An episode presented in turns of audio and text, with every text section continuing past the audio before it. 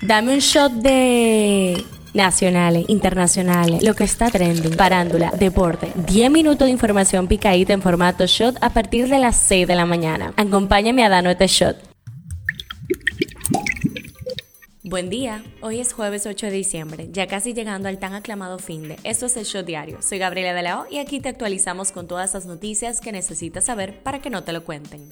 El tema que está caliente aquí, no le dieron la oportunidad. Honguito pasará Navidad de Año Nuevo en prisión. El tribunal dictó este miércoles dos meses de prisión preventiva en contra del exponente urbano Elvis Manuel Santos Alcántara, alias Honguito Guap, por la muerte de un motorista en un accidente de tránsito. El tema que está caliente allá. Si ayer viste que en Perú se armó un reperpero, aquí te explicamos qué fue lo que pasó. Ayer a las 3 de la tarde en Perú estaban previstos el debate y la votación en el Pleno del Congreso de la moción de vacancia contra Pedro Castillo. Aplatanado, esto significa que el Congreso se reunió para votar si destituir o no a Pedro Castillo. Este señor ha sido objeto de acusaciones siendo el común denominador la corrupción. Adelantándose a la votación, Castillo anuncia la disolución temporal del Congreso y la instauración de un gobierno de emergencia excepcional, obviamente para evitar que se realizara dicha votación. Castillo precisó que se convocaran elecciones en el más breve plazo para establecer un Congreso con facultades para la elaboración de una nueva constitución en un plazo no mayor de nueve meses. Figuras de la oposición y representantes internacionales califican las acciones de golpe de Estado y las comparan con las de Alberto Fujimori en 1992. El Congreso rechazó la disolución y convocó un pleno. Se produjo una ola de dimisiones en el gobierno con la renuncia de los ministros de Trabajo, Exteriores, Economía, Justicia y Defensa, aunque este último citó motivos personales. Las Fuerzas Armadas y la Policía Nacional de Perú rechazan la decisión de Pedro Castillo y señalan que acatarán la Constitución. El Congreso destituyó a Castillo por incapacidad moral con 101 votos a favor y cita a la vicepresidenta Dina Boluarte para que asume el cargo de presidenta. Finalmente, Dina Boluarte es juramentada como presidenta de la República, siendo la primera mujer en ocupar el cargo en Perú. Un dato interesante es que Perú ha tenido seis presidentes en seis años. Esta última durará el año. Esto es lo que está trending. El alcalde del municipio de Santo Domingo Este, Manuel Jiménez, manifestó en la mañana de este miércoles que aspirará nueva vez al cargo para los comicios del 2024. Esta noticia tuvo mucha interacción, negativa en su mayoría, porque afirman que nadie de Santo Domingo Este votaría por él. El Ministerio Público informó que el día de ayer se encontraba listo para el conocimiento de medida de coerción a Mantequilla, cuando la audiencia fue aplazada debido a que fueron depositadas dos querellas nuevas posterior al depósito de la solicitud, incluyendo una querella que fue depositada ayer. El Ministerio de Medio Ambiente informó que en la tarde de ayer una persona no identificada dejó abandonada a una bebé en las inmediaciones de esta cartera y el Ministerio de Turismo. La diputada mexicana transgénero María Clemente García propuso declarar persona no grata al delantero argentino Lionel Messi. Esto por la polémica que se armó días atrás en donde se viralizó un video de Messi supuestamente pisando una camiseta de México. Los eventos de República Dominicana. Si te gusta la jertanga, debes de saber que este fin de semana es el Bocao Food Fest que se realizará en el Jardín Botánico. En las efemérides, hoy es el día de la Inmaculada Concepción de la Santísima Virgen María, conocida también como la Purísima Concepción. Es una festividad cristiana que se celebra todos los 8 de diciembre. Un shot deportivo. El estelar jardinero Aaron Judge, que era la pieza más codiciada del mercado de agentes libres de las grandes ligas,